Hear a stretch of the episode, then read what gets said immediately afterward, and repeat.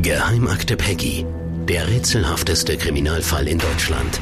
Deutschland. Die BürgerInnen und um Lichtenberg finden keine Ruhe. Das ungewisse Schicksal von Peggy bewegt alle hier. Seit 2001 ist der Fall ungelöst. Bis heute. Sie haben einen Schuldigen gebraucht und mit Ulfi haben sie einen richtigen gefunden gehabt. Nein, ich habe sie nicht umgebracht. Antenne Bayern Podcast Geheimakte Peggy. Die Geschichte eines Skandals. Episode 15. Der Minister. Willkommen zu Geheimakte Peggy, dem Podcast von Antenne Bayern. Ich bin Cordula Senft aus der Antenne Bayern Nachrichtenredaktion und bei mir ist mein Kollege Christoph Lemmer. Hallo und wie immer würden wir uns auch diesmal wieder über eine Bewertung freuen. Natürlich die vollen fünf Sterne, wenn es geht. Ja, vielen Dank. Mhm.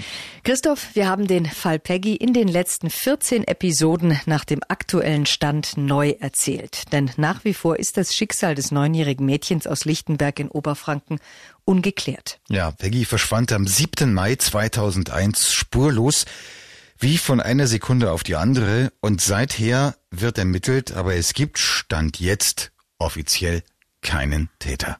Wir haben auch eine Spur noch einmal sehr gründlich untersucht, die die Polizei schleifen ließ, die sich angeboten hätte, für die viel sprach und die sie erst auf öffentlichen Druck 2013 noch einmal untersuchte. Mhm. Genauer gesagt eigentlich auf dein Buch hin, mhm. aber wohl zu spät.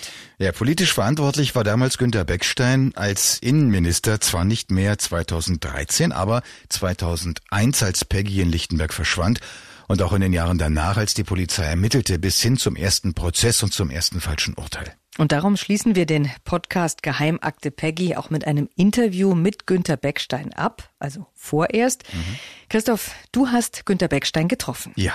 Wo? Bei ihm zu Hause. Zu Hause? Mhm. In seinem privaten Wohnhaus? In seinem privaten Wohnhaus. Aha. Und äh, wie wohnt so ein früherer Minister und Ministerpräsident? In einer ganz normalen Wohngegend, in einem ganz normalen Wohnhaus in Nürnberg. Nichts Überkandideltes. Vor der Eingangstür steht ein kleiner bayerischer Löwe aus Stein, vielleicht 30, 40 Zentimeter hoch. Auf dem Boden liegt eine Fußmatte, auf der steht hereingedackelt mit einem draufgemalten Dackel. Dass da einer der wichtigsten Politiker AD Bayerns wohnt, könnte man äußerlich höchstens daran erkennen, dass am Klingelknopf eine Kamera installiert ist, aber die haben andere auch. Der Haus eröffnet natürlich selber. Er führt mich durch sein Wohnzimmer zur Terrasse. Da setzen wir uns in eine überdachte und schattige Sitzecke und dann geht's auch schon los. Klingt idyllisch. Ja, es war auch freundlich. Aber wir sind dann auch auf die heiklen und schwierigen Themen gekommen und er hat sich dem gestellt. Auch zu der verpassten Chance dieser naheliegenden Spur, die die Soko Peggy sträflich vernachlässigt hat. Verpasste Chancen, unsere Episoden 6, 7 und 8 in diesem Podcast Geheimakte Peggy, auch dazu hat er sich geäußert. Ja, und das hören wir uns doch dann mal an. Geheimakte Peggy, Episode 15, der Minister. Christoph Lemmer im Gespräch mit Günter Beckstein bei Günter Beckstein. Und zuerst habe ich mich natürlich bei ihm bedankt, dass er sich ganz aktuell noch einmal unseren Fragen und auch der Verantwortung stellt. Und dann habe ich ihn gefragt, wie und wann ihn die Meldung, dass Peggy verschwunden war, eigentlich erreicht hat.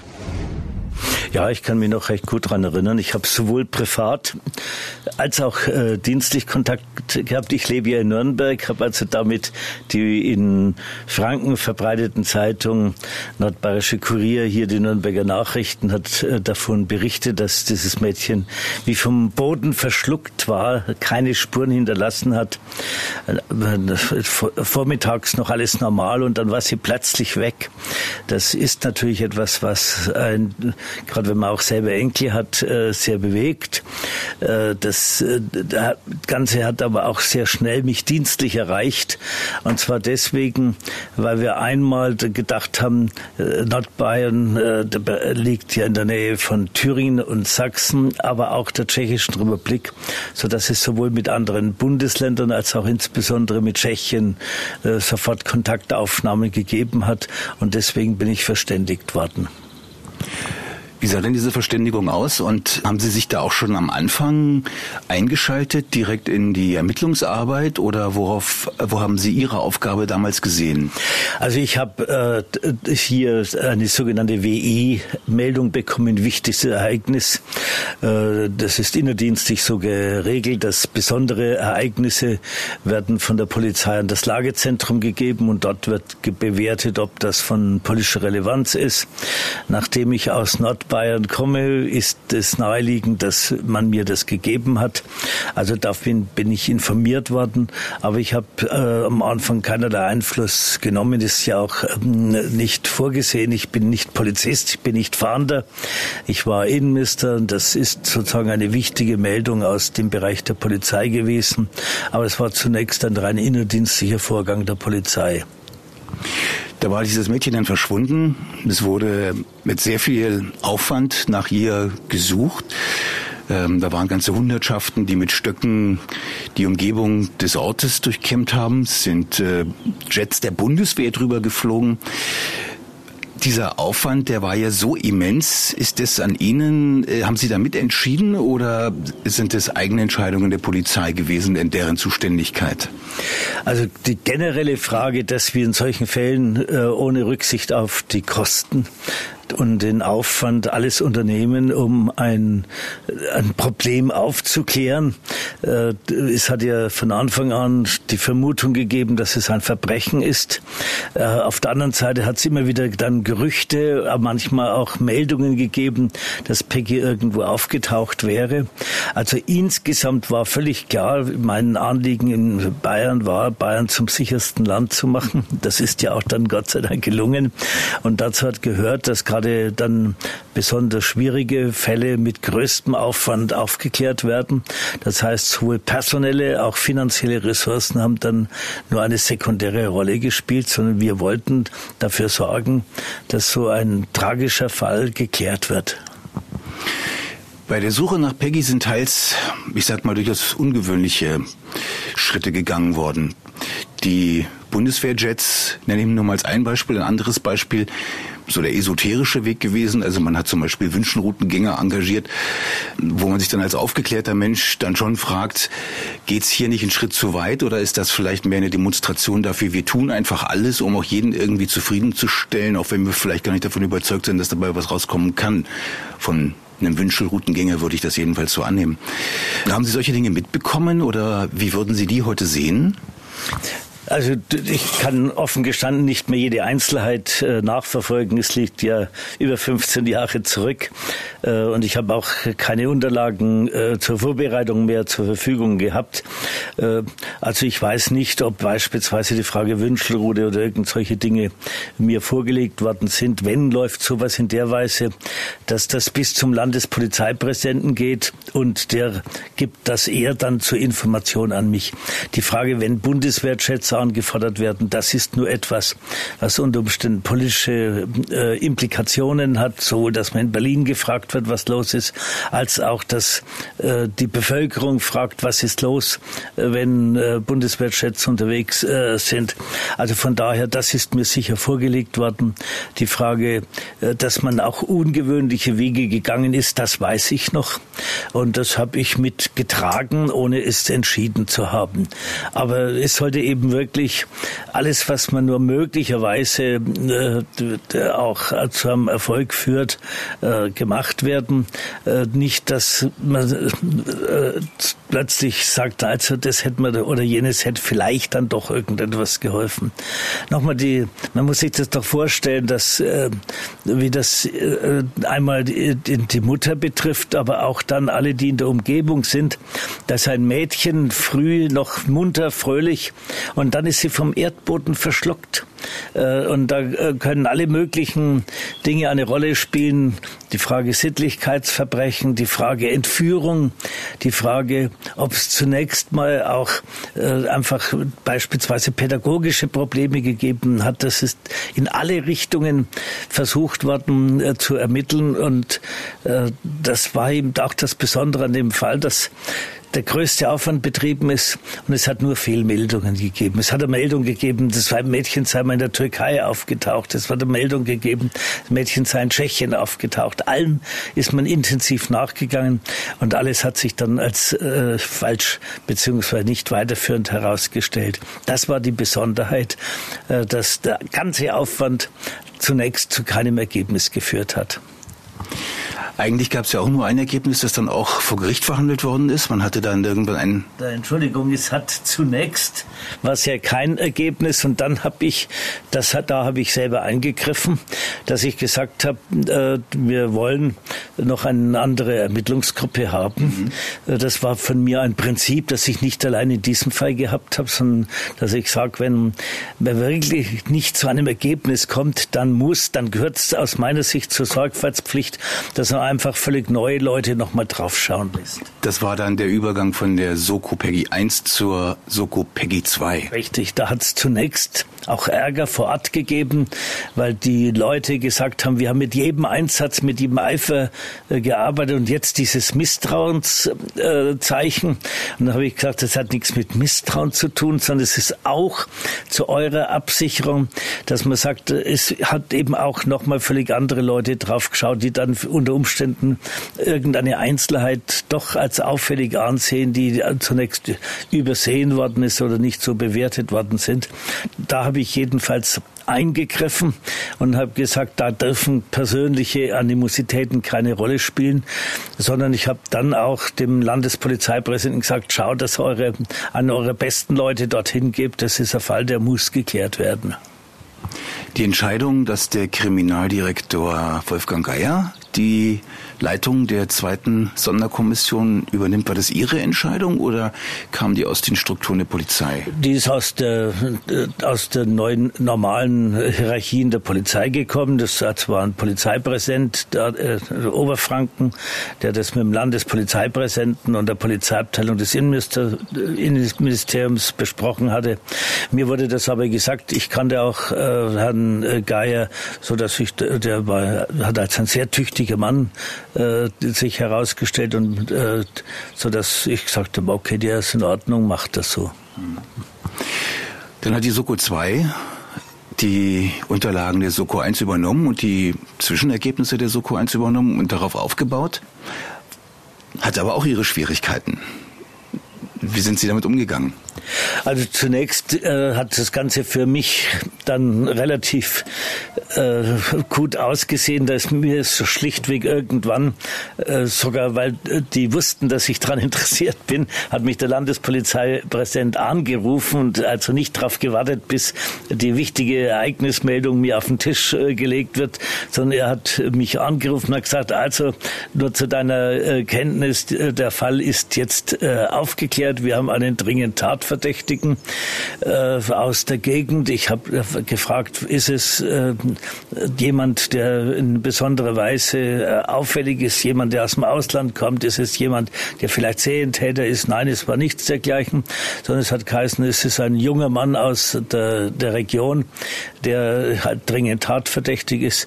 Damit war für mich zunächst mal äh, der Fall abgeschlossen. Ich habe dann mitgekriegt, dass der Vorgang von der Polizei an die Staatsanwaltschaft abgegeben worden ist. Und damit war ja für mich der Fall sozusagen erledigt. Denn das weitere Vorgehen hat dann nur noch im Bereich der Justiz äh, stattgefunden. Da bin ich dann auch dienstlich nicht mehr informiert worden. Allerdings natürlich über die Presse habe ich mich informiert. Das war dann der Mann, der dann ein Geständnis abgeliefert hat und der dann in dem ersten Peggy-Prozess auch verurteilt wurde? Und der dann eben wegen Mordes an Peggy lebenslange Haft bekommen hat, die allerdings nicht antreten musste, weil er wegen einer psychischen Behinderung in der geschlossenen Psychiatrie in Bayreuth saß.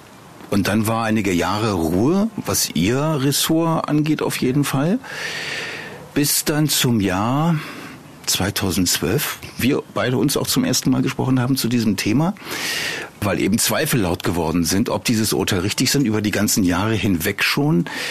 Haben Sie in diesen Jahren, als Sie da dienstlich nicht mehr mit befasst waren mit dem Fall, auch selber ab und zu gezweifelt und sich gefragt, ob das alles damals richtig gelaufen ist?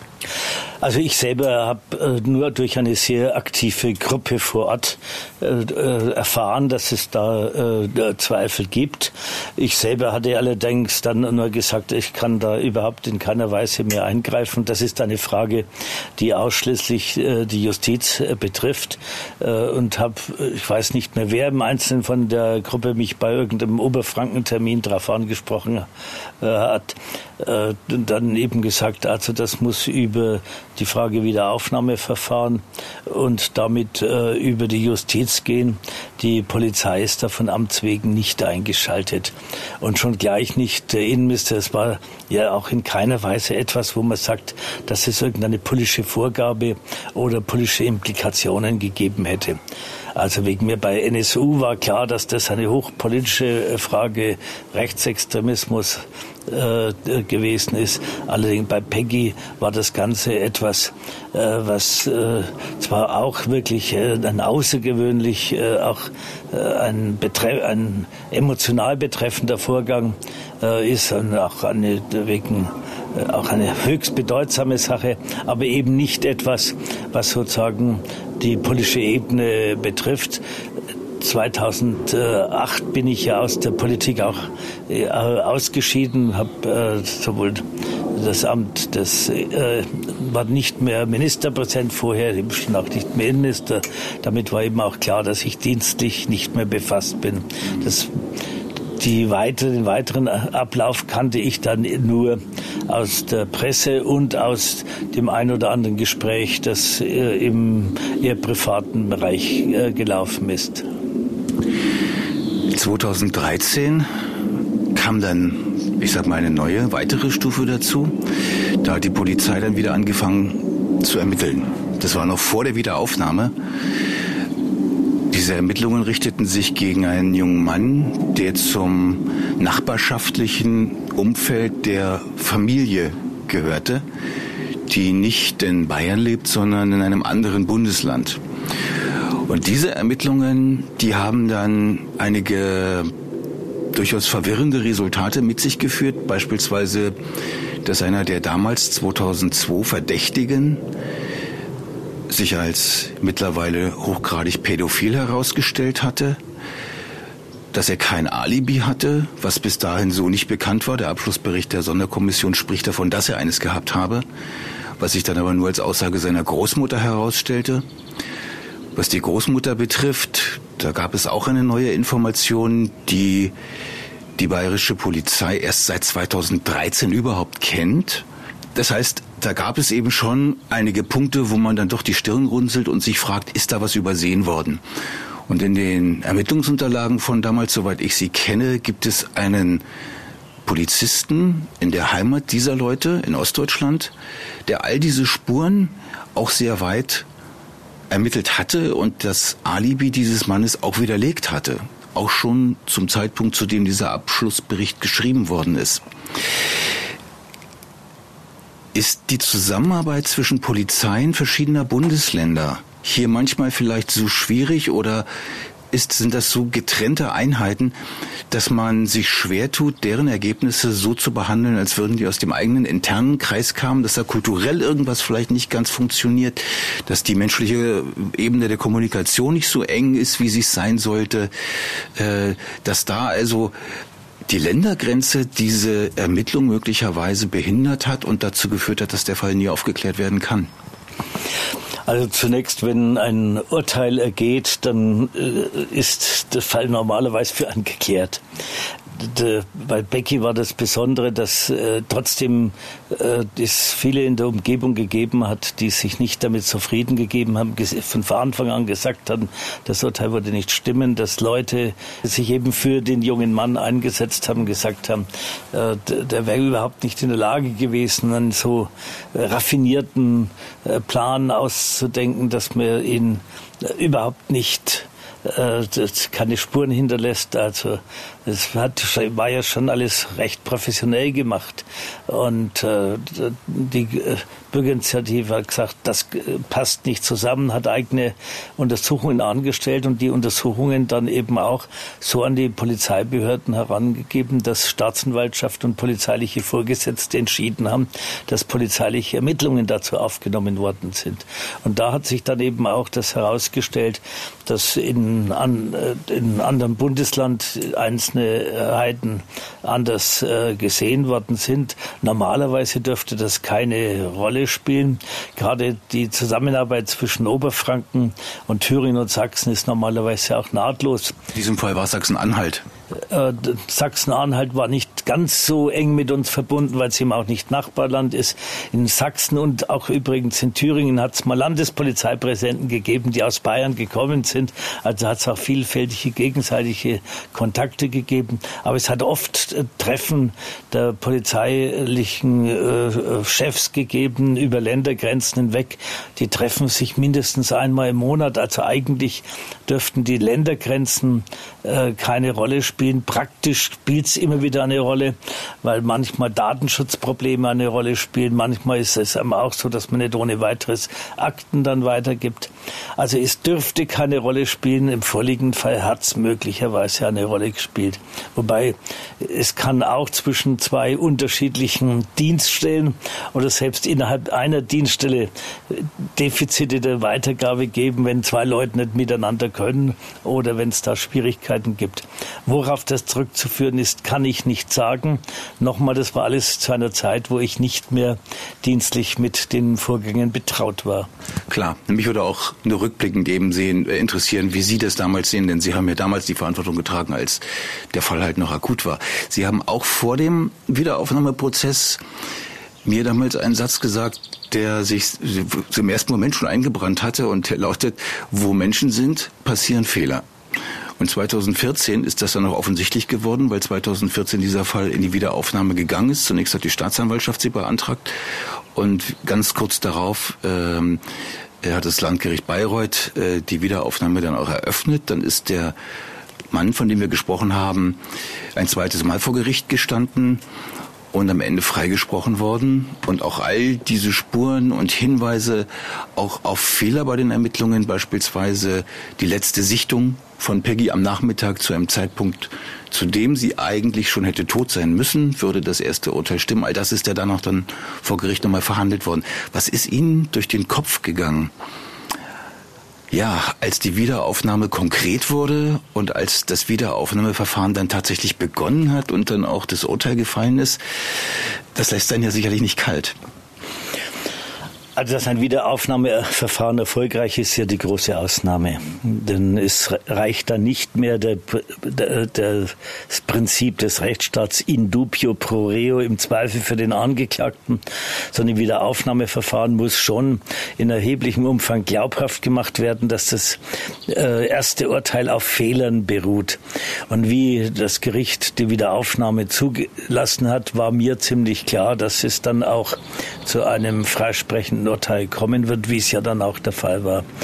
Ich habe sehr ambivalente Gefühle gehabt. Einerseits, dass man sagt, es ist furchtbar, wenn ein junger Mensch zu Unrecht verurteilt wird. Andererseits sage ich aber auch ganz offen, dass ich sage, das ist auch eine wunderbare Seite des Rechtsstaats, dass er stark genug ist, auch Fehler aufzudecken. In der Tat. Wir haben eigentlich eine Justiz, wo alles dreimal angesehen wird, äh, wo ich manchmal auch äh, mich drüber aufrege, dass alles so lang dauert, weil die Sorgfalt vor Schnelligkeit geht. Und das ist manchmal sogar auch grenzwertig. Ähm, aber äh, dass selbst wo noch so sorgfältig gearbeitet wird, irgendwo entweder Flüchtigkeitsfehler oder falsche Bewertungen eingeht, wo Menschen sind, gibt es immer die Möglichkeit des Irrtums. Und von daher sage ich, es ist schlimm, dass dieser Irrtum einen jungen Menschen so betroffen hat. Auf der anderen Seite bin ich froh, dass der Rechtsstaat stark genug ist, sowas auch zu erkennen. Gelöst ist der Fall ja bis heute nicht. Die Polizei ermittelt wieder eine Spur. Sie ist wieder ein bisschen zurück bei der bei der Spur, die 2004 auch schon mal eine Rolle gespielt hat, mit etwas anderen Vorzeichen und Konstellationen, aber im Prinzip dasselbe wie das, was schon einmal vor Gericht war. mit wieder schwierigen Ermittlungen die möglicherweise wieder versanden, vielleicht auch nicht. Man kann es ja nicht vorhersehen, weil man einfach nicht in die Zukunft schauen kann und nicht weiß, was da momentan auch noch an offenen Laborergebnissen wartet, weil das ist momentan ja der Stand, dass da noch Laborergebnisse anstehen, die man noch nicht kennt. Wenn das wieder nicht funktioniert, wenn dieser Fall jetzt auf lange Sicht noch nicht gelöst werden kann, und das ist ja jetzt die letzte Spur, ja, dann bleibt es ein offener Fall, was Sie ja wie sehen würden? Was was wäre? Also zunächst im konkreten Fall hat ja nicht nur Polizei äh, oder Justiz Fehler gemacht, sondern auch ein Labor äh, hat das bei einer DNA-Untersuchung ein Ergebnis gebracht hat, das offensichtlich falsch war. Sie meinen die Böhnhardt-Spur? Ja, so ist es, äh, wo man plötzlich völlig neue äh, Überlegungen angestellt hat und dann hat sich herausgestellt, dass im Labor schlichtweg eine Verunreinigung passiert ist, die nicht hätte passieren dürfen natürlich, aber wo Menschen sind, äh, da passieren eben äh, äh, auch äh, Fehler. Äh, das spricht vieles äh, dafür, dass in der Tat der Fall nie ernsthaft ähm, aufgeklärt wird. Ich hoffe immer noch, dass, auch wenn es nach 18 Jahren schwieriger ist, als wenn es zwei oder drei Jahre zurückliegen würde, dass es gelingt, zu einer eindeutigen Aufklärung zu kommen. Äh, denn andernfalls ist es eine Wunde des Rechtsstaats. Der Rechtsstaat ist gerade darauf angewiesen, dass schwerste Verbrechen eben aufgeklärt werden und dass dann ein äh, Täter auch zur Rechenschaft gezogen äh, wird. Äh, sollte er verstorben sein, dass dann jedenfalls trotzdem der Fall geklärt ist und man nicht damit rechnen muss, dass unter Umständen ein, ein Mörder noch frei in der Gegend herumläuft und vielleicht, vielleicht wieder neue Opfer suchen kann. Also von daher hoffe ich sehr, dass es trotz der vielen Fragezeichen im Moment zu einem nach Möglichkeit eindeutigen und eindeutigen richtigen Urteil kommt. Allerdings hm, habe ich erhebliche Zweifel. Nochmal, ich habe keine internen Erkenntnisse mehr, sondern nur nach dem, was in den Medien ist, scheint es ja im Moment vieles darauf hinzudeuten, dass das nie mehr aufgeklärt wird. Sowas gibt es leider. Übrigens bei Kapitalverbrechen sogar ähm, nicht ganz so selten.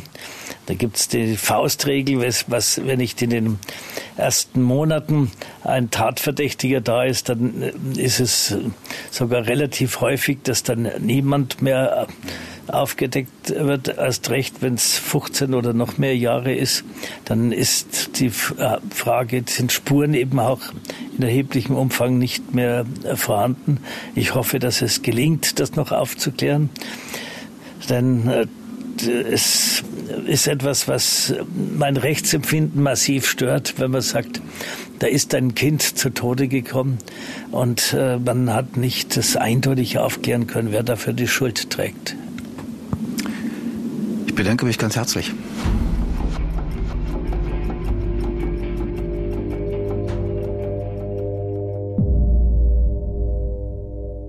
Das war das Interview mit Günter Beckstein, Innenminister und Ministerpräsident AD. Na, da wird einem manches klar, finde ich, auch, dass gute Absichten manchmal zu falschen Ergebnissen führen können. Ja, Bayern sollte das sicherste Land in Deutschland werden, sagt er. Das sei sein politisches Ziel gewesen und da sei er erfolgreich gewesen. Da kann man ihm unterm Strich wohl auch recht geben aber es führt eben auch zu Druck und erzwungenen Lösungen und da ist der Fall PG mein Beispiel, denn da war eine Lösung erzwungen.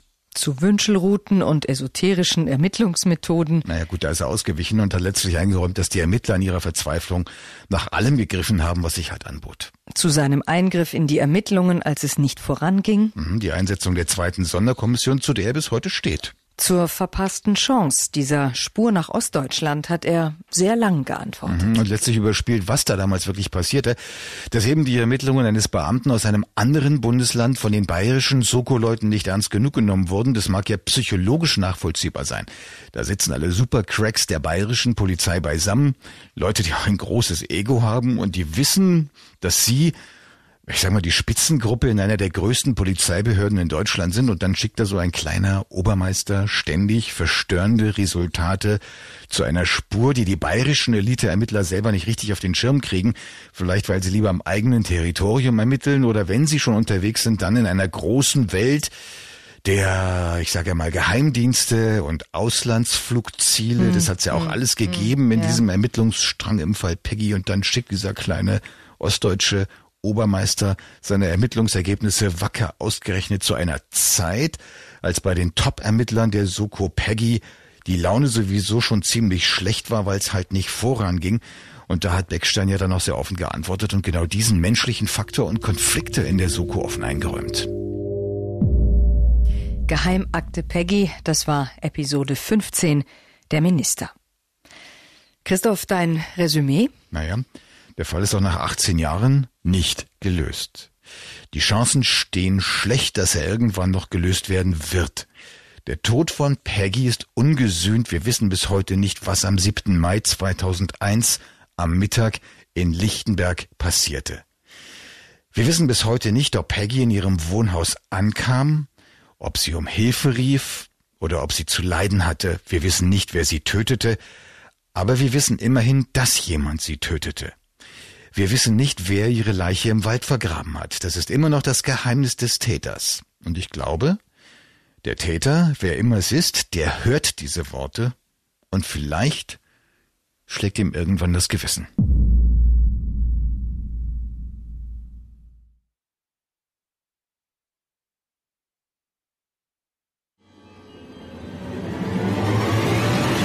Geheimakte Peggy, der rätselhafteste Kriminalfall in Deutschland. Ein Podcast von Antenne Bayern.